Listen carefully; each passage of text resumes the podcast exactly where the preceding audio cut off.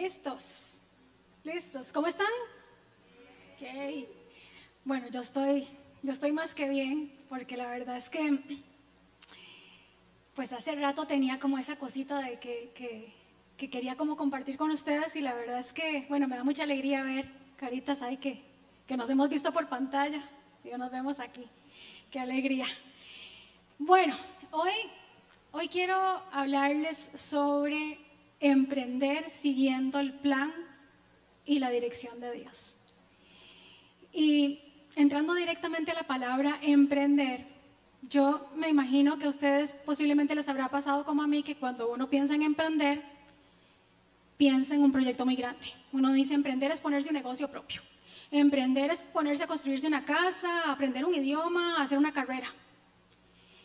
Pero qué interesante cuando uno va al diccionario y busca emprender, dice que emprender es iniciar, que emprender es comenzar, que emprender es plantear, abordar algo.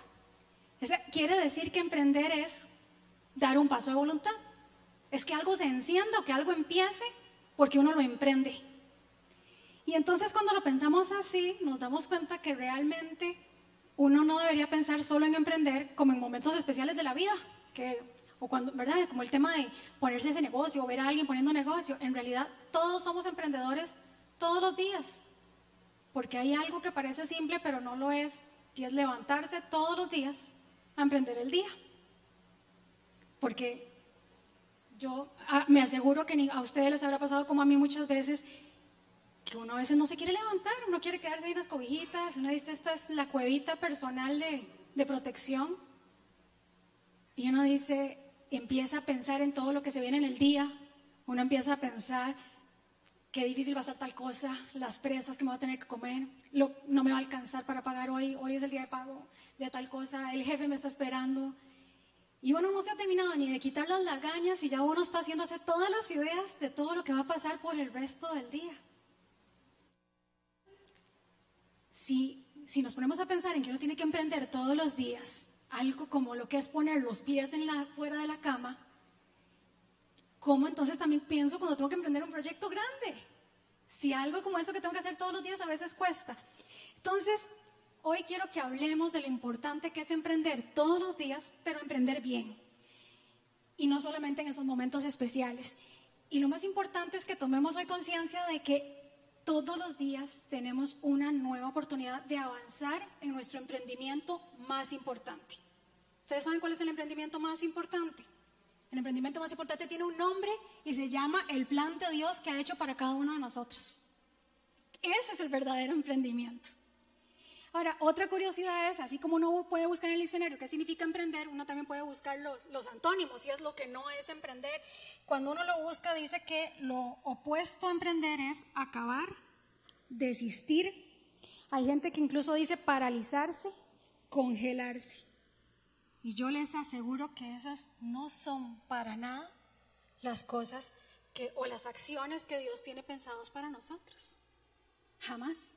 Él no nos quiere ver ni acabados, no nos quiere ver desistiendo y mucho menos paralizados. ¿Por qué? Porque todos los días nos pone ahí un sol para empezar un nuevo día.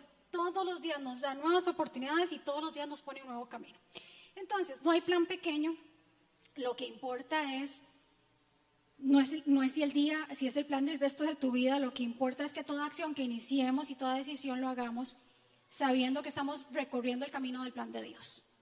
Entonces, bueno, quiero, quiero hoy orar ya para, para empezar en, firme. Me gustaría que usted cerrara sus ojitos y, y oráramos juntos. Señor, yo te quiero dar gracias por el día de hoy, Pablo. Señor, yo te pido que todo lo que hoy hablemos, escuchemos, sembremos en nuestra mente y nuestro corazón, corazón solo provenga de ti, Señor. Gracias, Señor, por elegirnos para escuchar lo que hoy quieres recordarnos y enseñarnos, Señor. Hoy vamos a estar hablando de tu plan. Hoy estamos aquí, incluso hoy estamos aquí de acuerdo a tu plan, si no, no estaríamos aquí. Disponemos hoy nuestro corazón para recibir tus instrucciones. Muéstranos, Padre, los siguientes pasos. Espíritu Santo, Ven y lidera esta charla. Quiero darte gracias, Señor, por la vida de todas las personas que están aquí. Gracias por el regalo de tenerlos hoy aquí como comunidad y familia. Y todo esto te lo doy y te lo pido y te lo agradezco en el nombre de Jesús. Amén. Bien, entonces vamos a iniciar. Yo hoy para, para, para, la charla les he, he pensado en tres exhortaciones que, que creo que Dios nos quiere hablar al respecto y que son unos llamados bien específicos para empezar a abordar y avanzar y a emprender en ese plan de Dios. Y para exponer este tema yo me voy a estar basando en un pasaje eh, bíblico eh, que ustedes lo pueden encontrar en números 13 y 14. Es bastante extenso, entonces ahora vamos a repasar solo algunas partes, pero si pudieran hoy cuando llegara a la casa leérselo completo, se lo recomiendo. Y si no, mañana, cuando emprenden el día, porque mañana van a emprender distinto, se lo leen. ¿Ok? Entonces, bueno, vamos a empezar. Números 13, en 13.1 dice, el Señor le dijo a Moisés, y perdón, antes de leerlo, números 13 y 14 relata el cuento, el cuento, digo yo, oíme, el pasaje bíblico que habla de 12 espías que fueron a espiar las tierras de Canaán. Y se conoce así, cuando uno dice, ah, la historia de los 12 espías, esa es, los 12 espías. Pero vean qué interesante el paso a paso. Número 13.1 empieza con lo siguiente. Dice, el Señor le dijo a Moisés, quiero que envíes alguno de tus, algunos de tus hombres a explorar la tierra que estoy por entregar a los israelitas. De cada tribu enviarás a un líder que la represente. Ahí a continuación vienen los nombres de todos los líderes que, se, iban, que se escogieron para enviar, pero eran los príncipes de cada tribu y mencionan al hijo de Num, que se llamaba Oseas, que Moisés le cambió el nombre y le puso Josué. Estos doce muchachos fueron los que se fueron a, a, explorar y tenían que observar lo siguiente. Si nos vamos a números 13, 18, miren las instrucciones. Dice, exploren el país y fíjense cómo son sus habitantes, si son fuertes o débiles, muchos o pocos. Averigüen si la tierra en que viven es buena o mala y si sus ciudades son abiertas o amuralladas. Examinen el terreno, vean si es fértil o estéril y si tiene árboles o no. Adelante, traigan algunos frutos del país. Luego, más adelante, los muchachos se van, eh, van a ser de espías y luego regresan. Y cuando llegamos a números 25, ellos cuentan el resultado de la misión entonces, cuando cuentan, dice lo siguiente. Al cabo de 40 días, los doce hombres regresaron de explorar aquella tierra. Volvieron a Cádiz en el desierto de Param, que era donde estaba Moisés, Aarón y toda la comunidad israelita. Y les presentaron a todos ellos un informe y les mostraron los frutos de esa tierra. Este fue el informe. Fuimos al país que nos enviaste y por cierto que allí abundan la leche y la miel. Aquí pueden ver sus frutos. Pero el pueblo que allí habita es poderoso y sus ciudades son enormes y están fortificadas. Hasta vimos anaquitas allí. Anaquitas eran personas muy altas, con el cuello muy alto, entonces se conocían como los gigantes. Continúa en números 13:30, Caleb. Caleb, uno de los muchachos que iba, hizo callar al pueblo ante Moisés y dijo, subamos a conquistar esa tierra Estoy seguro de que podremos hacerlo. Pero los que habían ido con él respondieron, no podremos combatir contra esa gente, son más fuertes que nosotros. Y comenzaron a esparcir entre los israelitas falsos rumores acerca de la tierra que habían explorado. Decían, la tierra que hemos explorado se traga a sus habitantes y los hombres que allí vimos son enormes. Hasta vimos anaquitas. Comparados con ellos, parecíamos langostas y así nos veían ellos a nosotros. Ahí continúa la historia y llega a números 14. Números 14 empieza contando cómo el pueblo se rebeló. Dice, en el 14.1, a partir del 14.1, aquella noche toda la comunidad israelita se puso a gritar y a llorar. En sus murmuraciones contra Moisés y Aarón, la comunidad decía, ¿cómo quisiéramos haber muerto en Egipto? Más nos valdría morir en este desierto. ¿Para qué nos ha traído el Señor esta tierra? Para morir atravesados por la espada y que nuestras esposas y nuestros niños se conviertan en botín de guerra. ¿No sería mejor que volviéramos a Egipto? Y yo nosotros se decía, escojamos un cabecilla que nos lleve a Egipto. Entonces Moisés y Aarón cayeron rostro en tierra ante toda la comunidad israelita y ahí estaban Josué y Caleb. y eh, los cuales habían participado en la exploración de la tierra. Ambos se rasgaron las vestiduras y en señal de duelo le dijeron a toda la comunidad israelita, la tierra que recorrimos y exploramos es increíblemente buena. Si el Señor se agrada de nosotros, nos hará entrar en ella. Nos va a dar una tierra donde abundan la leche y la miel. Así que no se rebelen contra el Señor ni tengan miedo de la gente que habita en esa tierra. Ya son pan comido. No tienen quien los proteja porque el Señor está de nuestra parte. Así que no les tengan miedo. El Señor viendo todo aquello, viendo que había un montón diciendo que no y otros que decían que sí, pero viendo sobre todo que había tanta negatividad en, los, en 10 de los espías, dice en números 14, 10, ¿hasta cuándo esta gente me seguirá menospreciando? ¿Hasta cuándo se negarán a creer en mí a pesar de todas las maravillas que he hecho entre ellos? Voy a enviarles una plaga que los destruya, pero de a ti haré un pueblo más grande y fuerte que ellos. Se refería a Moisés. Y luego la historia va a continuar. Moisés va a interceder por todas estas personas. Y Moisés logra que el Señor dice, bueno, está bien, yo los voy a perdonar. Los perdona, pero aún así hace cumplir lo siguiente. Él viene los perdona y, y hace cumplir, van a ver más adelante, el castigo de haberlo desobedecido. Sin embargo, vean que cuando nos vamos a números 14, 24, viene, eh, viene la historia y relata, dice, en cambio a mi siervo Caleb, dice el Señor, que ha mostrado una actitud diferente y me ha sido fiel, le daré posesión de la tierra que exploró y su descendencia la heredará. Junto a Caleb, Josué va a lograr entrar a la tierra y junto con Josué y Caleb van a entrar los niños ¿Se acuerdan que la gente decía, los niños que van a hacer botín de guerra? Bueno, el Señor dice, esos niños sí van a poder entrar. Sin embargo, los otros diez espías murieron porque se les envió una plaga y murieron. Y el resto de la gente, que no eran ni los niños, ni Josué, ni Caleb, murieron dando vueltas por el desierto porque a pesar de que estaban a punto de entrar, porque el Señor les mandó a ver, porque ya estaban a punto de entrar, el Señor les dice, por cada día que duraron espiando, que fueron 40, les voy a dar un año andando en el desierto, dando vueltas ahí en el desierto. Entonces estaban a punto de entrar y todos esos se quedaron dando vueltas por 40 años y los otros murieron incluso por una plaga. Entonces la primera exhortación que quiero, que quiero eh, compartirles ahora es que no dejemos de emprender y cumplir el plan de Dios por anteponer nuestras propias excusas. ¿Y por qué? Bueno, de lo que les acabo de, que leímos juntos y les acabo de relatar, los diez espías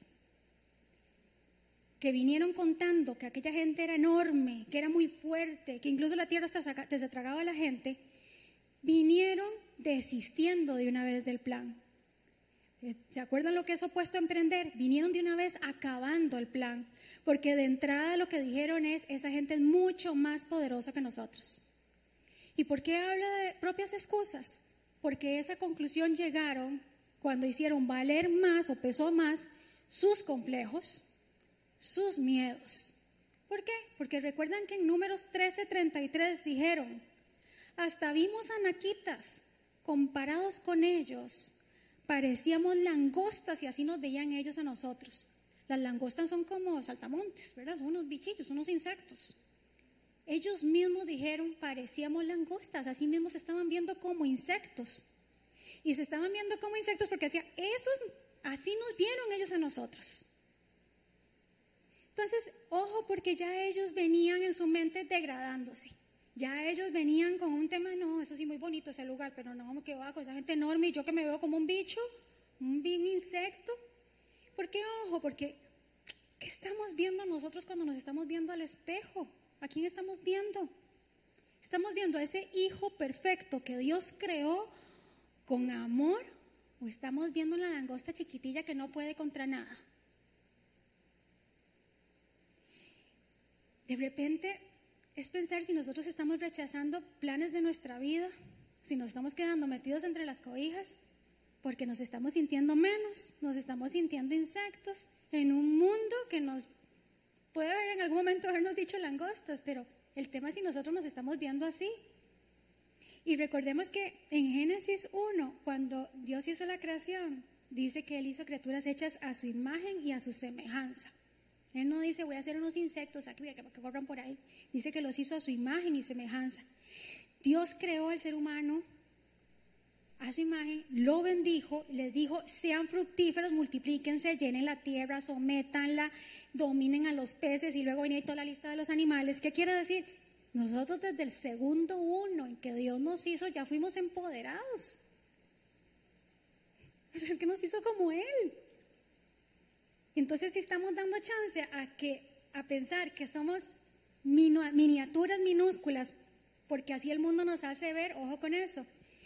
Aquí me recordaba, no sé si a ustedes les gusta ver un programa que se llama La Voz, es un programa que la gente va a cantar eh, y entonces los jueces que los escogen están de espaldas, tienen la silla de espaldas.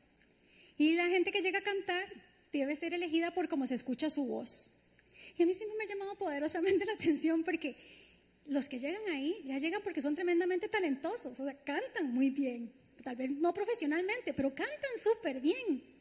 Pero el programa lo que dice y reconoce con, esa, con ese tema de que mejor no te veo es que posiblemente si la persona fuera, no sé, gordita, bajita, el pelo por aquí, qué sé yo, no sé, cualquier estereotipo, lo que sea, podría ser esa percepción más fuerte que el don que Dios le dio, que es esa maravillosa voz. Entonces los jueces tienen que estar de espalda para no prejuiciarse. Y los que cantan al rato también se sienten más cómodos de que no los están viendo y que no los van a juzgar por cómo se ven. Entonces me hace mucha gracia porque es un programa muy con la esencia del mundo. El mundo siempre nos va a poner etiquetas. Los seres humanos somos así. Cuando la carne vale nos vamos a poner etiquetas. El tema es si nosotros estamos aceptando esas etiquetas. Si nosotros nos creemos lo que la gente nos va a juzgar cuando no sabe esto y no por lo que Dios ha creado en nosotros. Y el tema es, el mundo nos seguirá poniendo etiquetas y las etiquetas existirán. Pero volviendo a nuestra historia es la postura que yo tomo. ¿Me victimizo? ¿O saco pecho y digo yo soy creación de Dios, empoderada, yo vengo aquí a emprender? ¿O me siento esa poquita cosa? Me siento pobrecito, me siento que yo no puedo. ¿Y qué pasa cuando uno se cree eso? Cuando uno se cree esas autosexcusas, pues entonces que nos lleva a posturas como la comiseración, nos lleva a esa, postura de esa zona de confort. A pobrecito yo mejor me quedo en lo que hacía antes. Recuerden que en, en números 14, 2, 3 dice que cuando murmuraron contra Moisés y Aarón decían cosas como, nos quisiéramos haber muerto en Egipto, más nos valdría morir en este desierto. ¿Para qué nos ha traído el Señor a esta tierra? Para morir atravesados por la espada. Papá. Y al final dice, ¿no sería mejor que volviéramos a Egipto? ¿Ustedes se acuerdan todo lo que esa gente pasó para salir de Egipto? Todos los milagros que tuvo que hacer Dios para sacarlos de ahí, liberarlos de Egipto. Y vienen a decir, ¿no sería mejor si nos regresáramos a Egipto? Y entonces aquí, ¿cuántas veces no nos hemos visto a nosotros añorando un pasado y a veces el pasado nos ha pasado por encima y uno empieza de necio, ay, mejor, no hubiera hecho este cambio, ay, ¿para qué renuncié y me vine aquí? Mejor me hubiera quedado quedito en lo que estaba. Qué torta, ¿para qué me casé de casa? Y empieza uno en esa necedad, a pesar de que en su momento vio que el cambio era bueno, y empieza uno a volver y a volver hacia el pasado. ¿Por qué? Porque lo que ya vivimos, aunque ya como ya lo pasamos, es como que uno se hace a su cuevita y empieza en esa zona de confort. Entonces, empezar y olvidarse de cómo fuimos creados y empezar a creerse esas autoexcusas, nos empiezan a colocar en esas posiciones temerosas de irnos al pasado, de mejor me quedo quedito, mejor no me muevo, mejor no avanzo. A mejor volver a lo que hacía antes. Y no hay nada más contrario a emprender con fe que pretender quedarse estacionado en lo de antes. A quedarse ¿Se acuerdan? Paralizado, congelado. Cuando Dios lo que nos llama es a avanzar, a iniciar, a emprender. Yo incluso cuando pensaba en todo esto, yo me imaginaba que cuando uno se pone en esas posiciones de mejor me hubiera quedado en lo que estaba haciendo antes o mejor para qué empiezo y para qué arranco, me ponía a pensar también que yo soy mamá y yo les comentaba que a veces uno le compra una camiseta al hijo, ¿verdad? Y uno la vio lindísima. Y viene el chiquito y la pone ahí y ni la vuelve a ver. Y empiezan a pasar los días y no, pero ponete la que te compré, ¿no? Y pone, bueno, y pasaron meses y nunca se la puso y a uno le duele porque la camiseta nunca la usó y uno la vio lindísima cuando la compró y al chiquillo ni, ni la volvió a ver nunca. O un juguete, es un juguete, pero es que uno le estripa un botón y suena y se le encienden mil luces y, y ni lo vuelve a ver. Y a uno le da tristeza. y Dios es nuestro papá. Entonces, si Dios nos regala oportunidades todos los días, nos regala un día para agarrarlo con valentía, nos empoderó y nos hizo para poder agarrar ese día y tomar ese regalo, imaginan que uno no lo use? Es lo mismo. Si a mí me da tristeza por un juguete y una camiseta, ¿cómo puede ser Dios que nos ha dado una vida? Una vida llena de milagros. Bueno, y así entonces recuerden que como aquella mayoría no, no decidió no emprender, hubo dos, Josué y Caleb, que fueron una minoría que sí confiaron y que ellos tenían mucha seguridad de que sí podían conquistar la tierra. ¿Por qué creemos que estaban tan seguros? Yo creo que porque al contrario de la mayoría, ellos no tenían estos complejos, esas inseguridades, porque ellos no estaban confiando en sí mismos, ellos estaban depositando la confianza en Dios. Cuando uno empieza a tratar, a intentar en confiar en su propia humanidad, es cuando uno empieza a ver esos defectos humanos y es cuando uno empieza, le empiezan a salir a flote esos complejos y esas deficiencias. Pero cuando uno realmente en quien está confiando es en Dios, uno ve la maravillosa criatura empoderada que Dios hizo.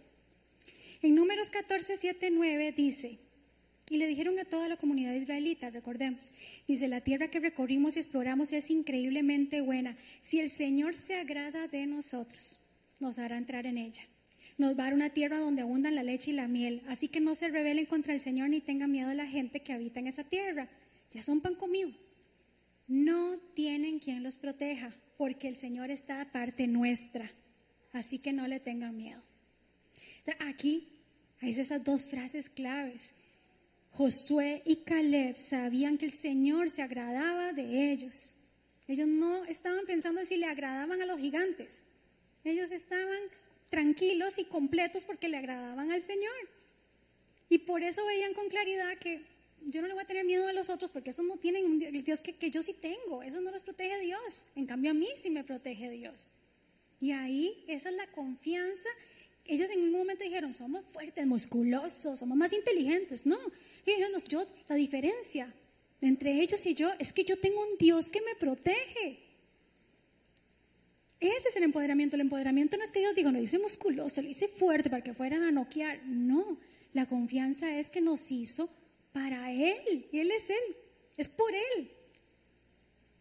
Lo que nos hace fuertes es tener un Dios en quien confiar, un Dios que nos protege. Y bueno, así fue como entonces ellos sí entendieron las instrucciones y se fueron a esa parte uno del plan y fueron a ver qué fue lo que ellos vieron. Ellos vieron a los mismos gigantes, ellos vieron la misma ciudad amurallada. Pero yo me imagino un Josué y un Caleb diciendo, qué chuzo, qué chiva venir aquí para ver cómo Dios va a pasar por encima de todos esos gigantes y seguro esas murallas las va a despedazar en dos monazos y esto va a ser un chuzo estar aquí porque vea todo lo que hay que pasar, quién sabe cómo Dios lo va a hacer, pero Dios puede con esto y más. Y se gozaron de lo difícil que iba a ser, porque sabían que había un Dios que lo iba a hacer y que ellos iban a ser testigos de ver cómo lo iba a hacer.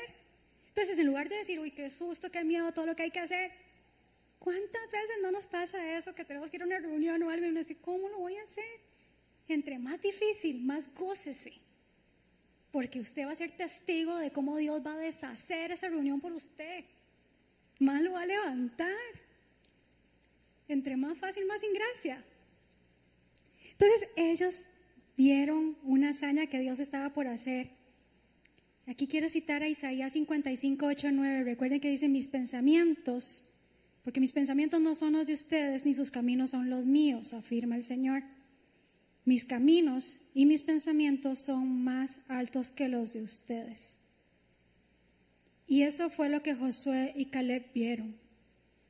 No se dejaron ir por sus ojos humanos. Ellos vieron que ante los ojos humanos aquello parecía raro, pero Dios tiene pensamientos más altos. El plan de Dios es más perfecto. Ninguno de nosotros no tenemos ni la más mínima idea de lo maravilloso que Dios está haciendo creativo para nuestro plan el siguiente minuto de nuestras vidas.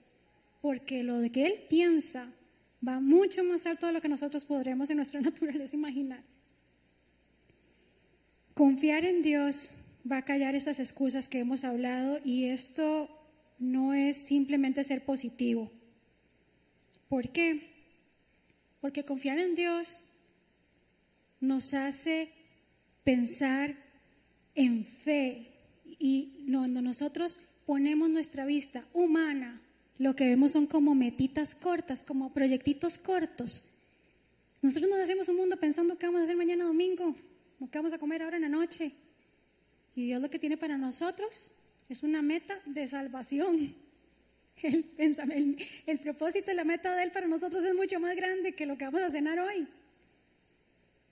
Nuestras metas son cortitas. Entonces, esto no es simplemente, sí, voy a ser positivo. No, no, es yo deposito mi fe en Dios y le doy espacio para que actúe, para que haga lo que tiene pensado para nosotros y no que se acomode a nuestros planes. Entonces, el llamado para pasar a la segunda exhortación es, manejemos estas excusas para que, no estemos, para que estemos confiando diariamente en Dios, pero poniendo la vista en la verdadera y gran meta, no en los proyectitos cortitos. Entonces vamos a la segunda exhortación que dice, no dejemos de emprender y cumplir el plan de Dios por complicar los pasos que hay que seguir. Y aquí eh, es interesante porque Dios nunca les dijo a ellos el cómo, pero lo garantizó. Recordemos que en números 13.2 Dios le dijo a Moisés, quiero que envíes a algunos hombres a explorar la tierra que estoy por entregar a los israelitas. Es decir, ya la tierra estaba para ser entregada. Y después Moisés, ¿se acuerdan que dio unas instrucciones muy claras y muy sencillas en números 13, 18, 9? Dijo, exploren el país, Fíjense cómo son sus habitantes, si son fuertes, son débiles, muchos o pocos, si la tierra es buena o mala, si las ciudades son abiertas o amuralladas. Lógicamente ya Dios conocía esa tierra de cabo a. Él no necesitaba de, que unos hombres fueran a ver a ver cómo era para que le a contar cómo era. Dios ya se sacó y sabía eso. Él no necesitaba, nunca dijo, tráigame un informe detallado, vayan a planificar la estrategia, eh, vayan, anoten cada cosa que vean, anoten a la par cómo lo van a resolver. No, Nada más dijo, vayan a ver eso. De hecho, es interesante porque las instrucciones eran tan claras, yo las comparo como con un checklist. Yo creo, era como que les di una lista y les digo, vayan a ver si tiene esto, si tiene lo otro, ¿verdad? Como que fueran haciendo ahí el checklist. Y era como darles una probadita de lo que iba a hacer de ellos.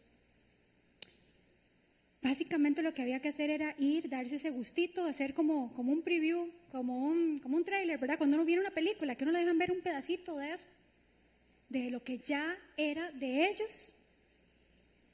Y en ningún momento les dijo, incluso nunca les dijo como vayan a espiar realmente, ese nombre como que luego se, les pone, pero realmente lo que les dijo fueran vayan a ver y vengan a contar lo maravilloso que es ese lugar. Hay una instrucción que a mí me parece muy interesante que se les dio y, me parece que es como para que vinieran súper ilusionados, así bien pompeados de lo que les estaban dando. Está en números 13-20. Dice, examinen el terreno, recuerden, vean si es fértil o estéril, si tiene árboles o no, y dice, adelante, traigan algunos frutos del país. Y era el tiempo de las primeras uvas. Esa palabra adelante, en la versión de Reina Valera, dice esforzados. Y es muy interesante porque en las otras instrucciones que él manda ver, nunca les dice adelante, o sea, nunca les dice esforzados, nunca les dice adelante, solo les pide que se esfuercen para recoger frutas. Y uno diría, pero esa es la parte más fácil de la exploración, ir a arrancar las frutas y traérselas. ¿Por qué les pidió que se esforzaran en eso? Y yo creo que Dios realmente quería, es como, yo, como cuando uno a los hijos les mete un chocolate en una gaveta y uno dice, vaya a ver, abre esa gaveta y tráigame un tenedor a ver si se encuentra algo. Y cuando abre la gaveta, el chiquillo se encuentra el chocolate. Madre, que algo como eso. Yo creo que él quería que ellos fueran y se encontraran las maravillosas frutas que se iban a encontrar. Imagínense que ahí relatan que cuando agarraron las uvas, eran tan grandes los racimos de uvas que los racimos, que el racimo que cargaron se lo tuvieron que traer entre dos en, en una vara cargado entre dos hombres. O sea, ¿cuántas uvas hay que traerse para tener que traérselo entre dos hombres? Y dice que además de las uvas trajeron higos y granadas. Las granadas, según eh, el diccionario de Holman, el diccionario bíblico, dice que las granadas se desarrollan a partir de hermosas flores, escarlata.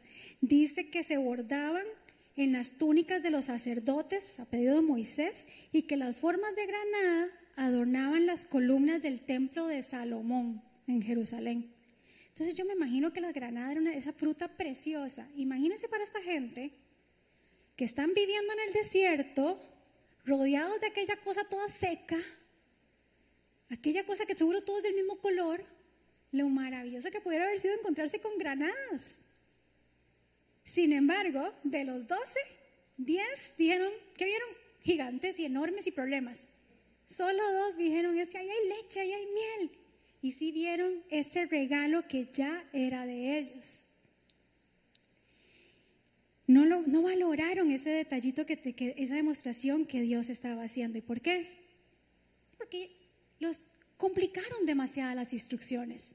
Se fueron de espías, se fueron ahí a ver qué se encontraban y, y a traer un cuento y hacer una historia y un drama. Cuando la instrucción era más, vayan a ver cómo es. Pero entonces,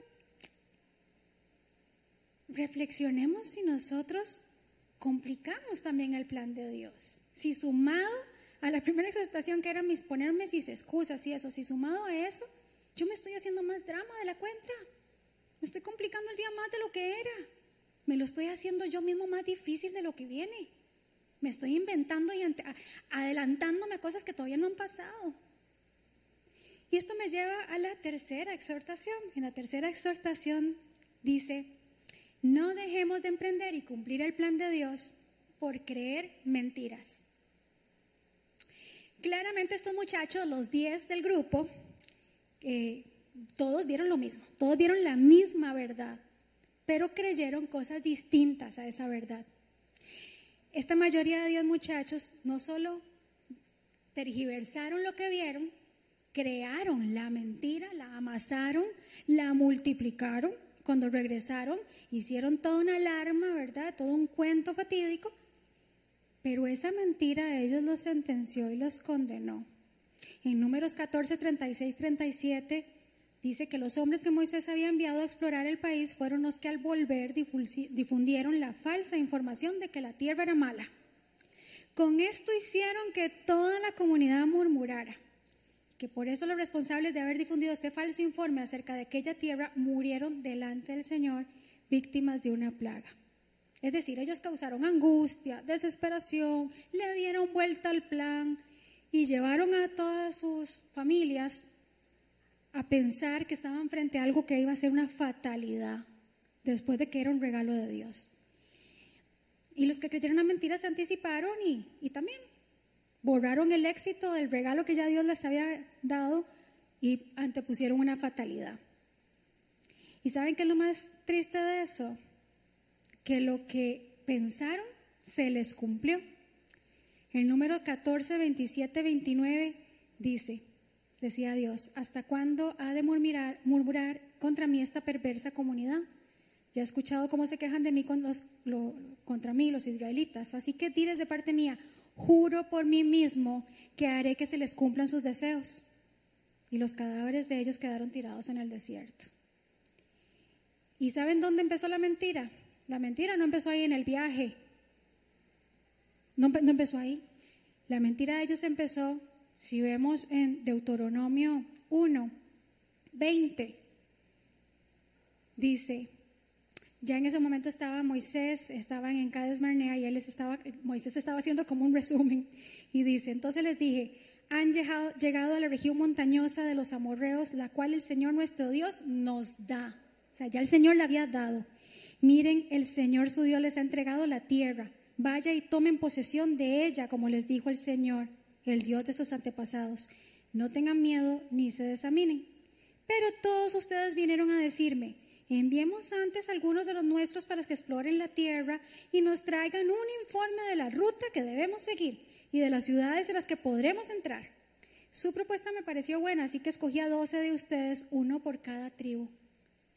Bien interesante. Entonces no fue que Dios les dijo, ahí vayan los 12. La idea fue de ellos mismos, ese enredo que hicieron. Ya Dios les había dado la tierra, fue ellos los que se pusieron de necios, pero mejor mandemos a alguien para ver si es la ruta correcta. Lo que pasa es que después Dios les dice, ¿quieren hacerlo así? Ok, les doy permiso, vayan. Y les dio unas instrucciones claras que ya vimos que no, que las complicaron. Entonces la mentira, ellos la empezaron a tramar desde ese momento, porque la mentira empieza con la duda. Y yo creo que, que, que aquí el tema es, si ellos mintieron o no mintieron, no es el tema. El tema es, todo el mundo miente. El tema es si nosotros nos creemos las mentiras. Entonces la pregunta no es, ay, qué mentirosos. No, es sino eh, los que se creyeron la mentira postergaron el plan por 40 años más por prestar oídos a eso. Ojo a qué prestamos oídos en nuestro plan de todos los días. ¿A qué estamos dedicando el tiempo? ¿A compartir en redes sociales cosas que no edifican a nadie? ¿A leer noticias que nada que ver? ¿A estar en grupos de personas con mentiras que no son? Entonces el tema no es si existen o no existen las mentiras, la mentira existe, el tema es si nosotros no las creemos. Y pensemos que nos está haciendo débiles y que no nos está haciendo parar firmes para detener esas mentiras. Aquí el tema es, y, habíamos ya, ya visto en, números 14, el 39 al 45, más hacia adelante en el 42, recuerden, dice, ahí están, ya, están, ahí están haciendo intentos desesperados por entrar a la tierra, ya están haciendo loco, ya están, ya están diciéndole, no, ya, ya Dios nos regañó, ya no vamos a hacer así, pero no importa, intentemos ir, están haciendo loco ahí. Y Moisés les dice en el 42, si suben, los derrotarán sus enemigos porque el Señor no está entre ustedes tendrán que enfrentarse a los amalecitas y a los cananeos que los matarán a filo de espada porque ustedes se han alejado del Señor.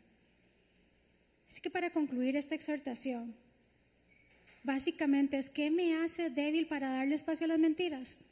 Estar alejado de Dios. Si Dios no está en mi vida, yo difícilmente tengo un filtro para determinar que esa es una mentira y que no debo creerla. Y yo creo que en esta historia uno siempre es muy rápido para juzgar a los israelitas. Uno siempre dice, pero qué brutos, ¿verdad? Todo esto que hicieron, cómo se jalaron semejante torta, cómo postergaron todo esto, ¿no? Rapidísimo uno lo y uno dice, pero hoy qué... si nosotros hacemos eso cada rato, tal cual como ellos lo hicieron, ¿verdad? Entonces, para concluir, rápidamente quiero compartirles un ejemplo que en algún momento creo que Ronald o Otto, no, no recuerdo cuál de los dos, me había dado hace mucho rato, que es, eh, Otto trabaja en construcción y, Ronald también, que es cuando viene un, un, ingeniero, un arquitecto y le enseña a uno el plano de la casa y le dice así tiene que ser. Y uno se empieza a poner creativo y uno dice, ah, pero le voy a poner mejor una canoa aquí más delgadita. La verdad es que esa pintura que me está proponiendo no, voy a cambiar por esta otra. Y la verdad es que estas ventanas le voy a poner aquí unas celosías.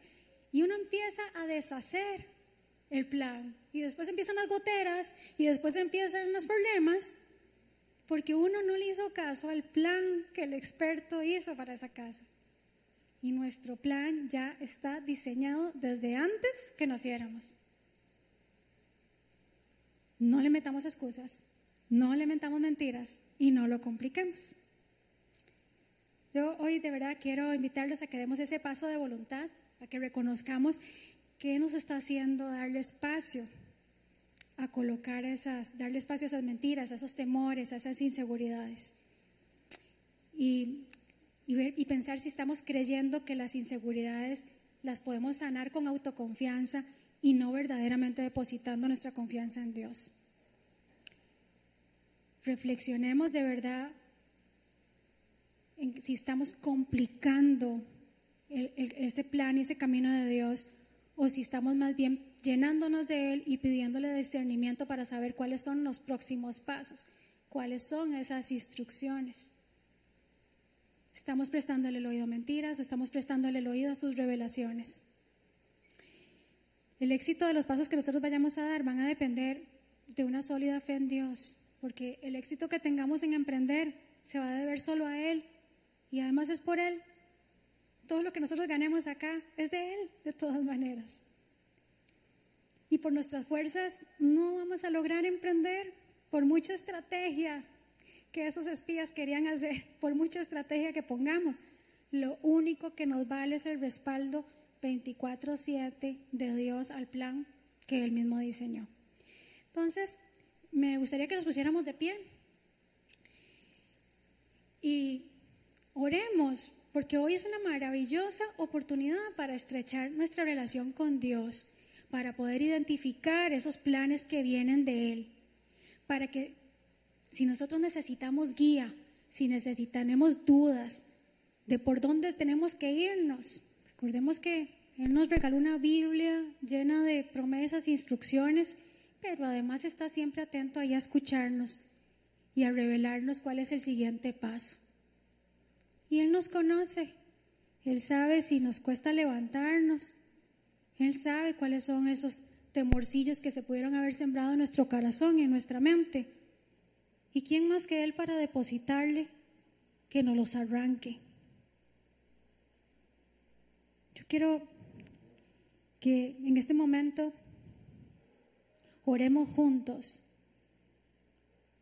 para venir y depositar el plan que estábamos tramando nosotros y recibir el plan que realmente Él tiene para nosotros. Para que también seamos honestos, transparentes con nosotros mismos y nos digamos, hay que llenarse más de fe. ¿Estoy poniendo la fe en mí o estoy poniendo la fe en Dios? Señor, yo sé que tú solo quieres cosas buenas para tus hijos, Señor. Yo sé que solo quieres cosas buenas para cada uno de los que estamos hoy aquí. Señor, yo sé que así como nos planeaste y nos diste la vida, ya nos habías puesto desde el inicio una ruta. ¿Y cuántas veces agarramos atajos, brincamos, nos devolvemos? nos congelamos, nos paralizamos, cuando lo que nos estás pidiendo es solamente un paso de voluntad, un pasito a la vez, pero que sean pasos firmes, confiando en que cuando a veces nos vamos por un ladito que no era, siempre estás ahí para respaldarnos. Gracias Señor por tu enorme fidelidad porque a pesar de nuestras terquedades, así como esos israelitas, a pesar de que somos tercos tantas veces, siempre vas, nos agarras de la mano y nos traes de nuevo y siempre nos respaldas. Siempre decís, venga otra vez para acá, le voy a agarrar la manita y lo regreso a la ruta. Nos recibís con ese abrazo y nos volvés a poner otra vez en línea con tu plan. Señor, danos revelación para disponernos a ver tus órdenes, humildad para escuchar con mayor atención tus instrucciones.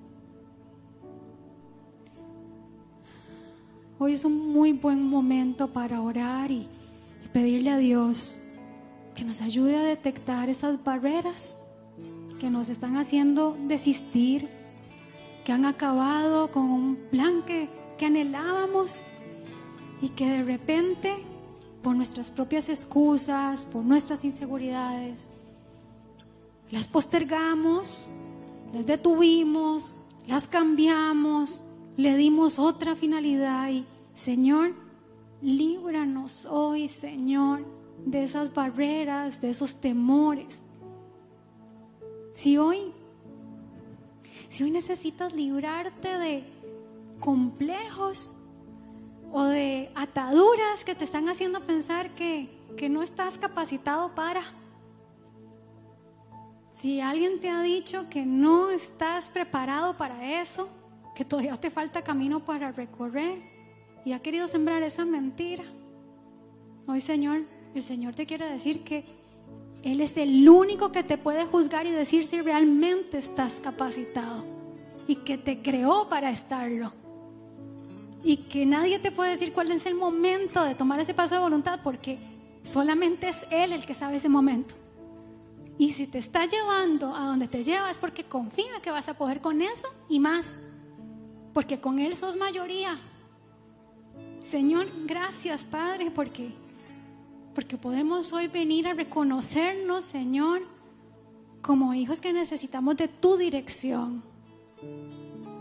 Si hoy quieres orar con, con alguno de mis compañeros de oración y entregar esos miedos que has tenido a emprender y estrechar tu relación con Dios, si has pensado que tal vez no estás caminando a la velocidad que necesitabas caminar en tu plan y que quizás sería muy bueno fortalecer y calentar esa relación con Dios, hoy es un maravilloso momento, Señor, para eso. Ven, Señor, ven Espíritu Santo, Señor. Ven y penetra en los corazones de cada uno de los que estamos aquí, Señor. Y haznos reconocer con humildad que necesitamos más de ti. Que necesitamos más de ti, menos de nuestras excusas, menos de esos miedos. Saca, Señor, de nuestra mente, de nuestro cerebro, las mentiras que les hemos dado espacio. Sella, Señor, nuestros oídos. Que las mentiras vayan ahora mismo y que lo que nos ha llegado a murmuración no tenga ningún efecto en nosotros. Ah, se van fuera de nosotros. Porque nos amaste desde el primer momento y nos creaste con, a tu imagen y semejanza. Perfectos, capaces, empoderados. Revélale, Señor, tu propósito a cada una de las personas que hoy está aquí, Señor. Revélale, Señor, los pasos sencillos que tienes para cada uno de nosotros, Señor. Revélanos, papi. Gracias, Señor, porque cada minuto que respiramos es una oportunidad de revivir nuestra esperanza hacia la meta más importante, Señor, que es estar en tu presencia para siempre, Señor. Gracias, Señor, porque a través de los planes que nos hacen felices que nos dan alegrías en este mundo, pero que a través de ese día a día podemos ver tu presencia y nos los regalas para ir caminando hacia esa meta final, Señor, que es compartir contigo el reino, Señor. Damos gracias, Señor, por el plan que has diseñado para cada uno de nosotros, Señor, el plan perfecto. Y gracias, Señor, por el propósito que tienes para cada uno de nosotros en este lugar. Gracias, Pa. Gracias, Señor. Gracias, Señor, porque no solamente nos creaste, sino que nos creaste con un plan. No solamente nos pusiste acá con pies y manos, sino que nos pusiste a caminar por un camino. Depositemos la confianza de que el camino del Señor es el camino bueno